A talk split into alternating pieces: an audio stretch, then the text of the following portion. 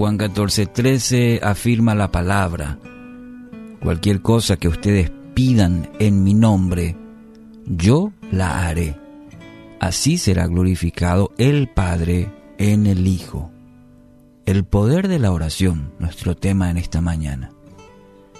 Moisés clama a Dios y el mar es dividido. Ana ora y nace Samuel. Asa ora y gana una tremenda victoria.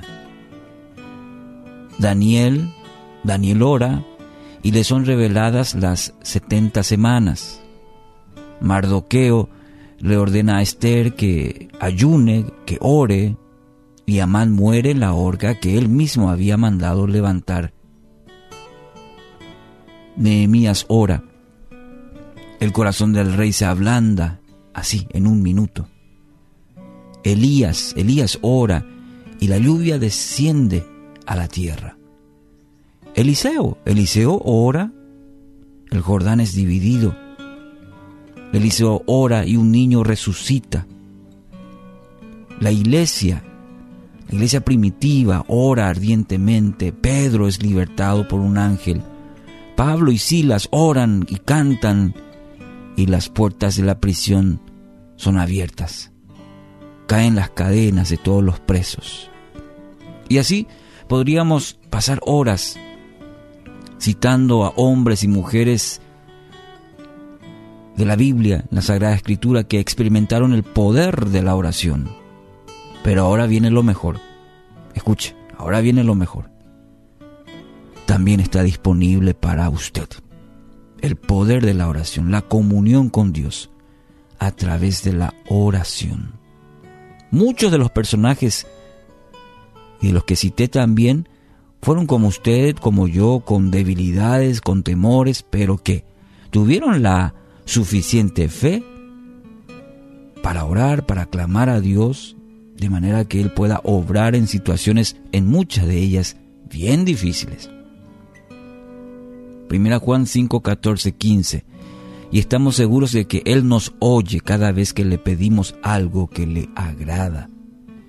Y como sabemos que Él nos oye, y como sabemos que Él nos oye, cuando le hacemos nuestras peticiones, también sabemos que nos dará lo que le pedimos.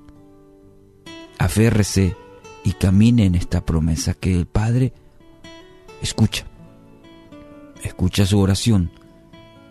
Así que hoy debe tomar la decisión de pasar más tiempo en oración, de profundizar su relación a través de la oración. Su vida no va a ser igual mucho eh, se escucha de la oración, en teoría. Pero cómo está nuestra vida de oración, eso se va a reflejar en nuestra, nuestra vida misma. Por eso es importante recordar una y otra vez el poder de la oración. Porque a veces flaqueamos, a, a veces nuestra vida de oración está tan débil o va pendiente de un hilo y asimismo será nuestra fe, nuestra vida, nuestra comunión con Dios y se va a reflejar en todas las áreas de nuestra, nuestra vida. Campo abierto para que el enemigo pueda sembrar en nuestro corazón, en nuestra vida, en todo nuestro ser, el desánimo espiritual. Por eso es importante, citando estos grandes personajes, no lo veamos como lejanos a nosotros, sino nos muestra simplemente que nuestra vida misma puede seguir el mismo camino que ellos a través de la oración. Hicieron tantas cosas, milagros, pero esos milagros también son para nosotros por medio de la oración. Es a, es a través de la oración que conocemos el propósito, la voluntad de Dios, encontramos en la oración la fortaleza para pelear, para discernir los tiempos y la voluntad de Dios. Por eso es importante que hoy estamos seguros de que Él nos oye cada vez que le pedimos algo, algo que lo agrada, algo que le agrada a nuestro Padre. Tu voluntad en el cielo sea así también en la tierra.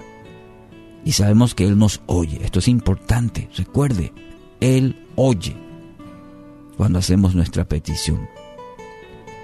Porque muchas veces decimos, pareciera que Dios no me escucha. Creo que Dios no está atento a mi oración. Dios le está escuchando. No se canse. No tire la toalla. Siga persistiendo en la oración. Es más, el desafío que tenemos hoy es, es de pasar más tiempo en oración.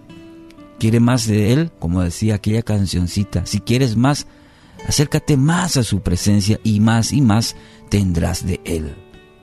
Profundice su relación con Dios a través de la oración. No considere o los, o los minutos que pasan la mañana temprano, sino cada vez más anhele tiempo de oración con Dios. Tome tiempo, tome tiempo para orar.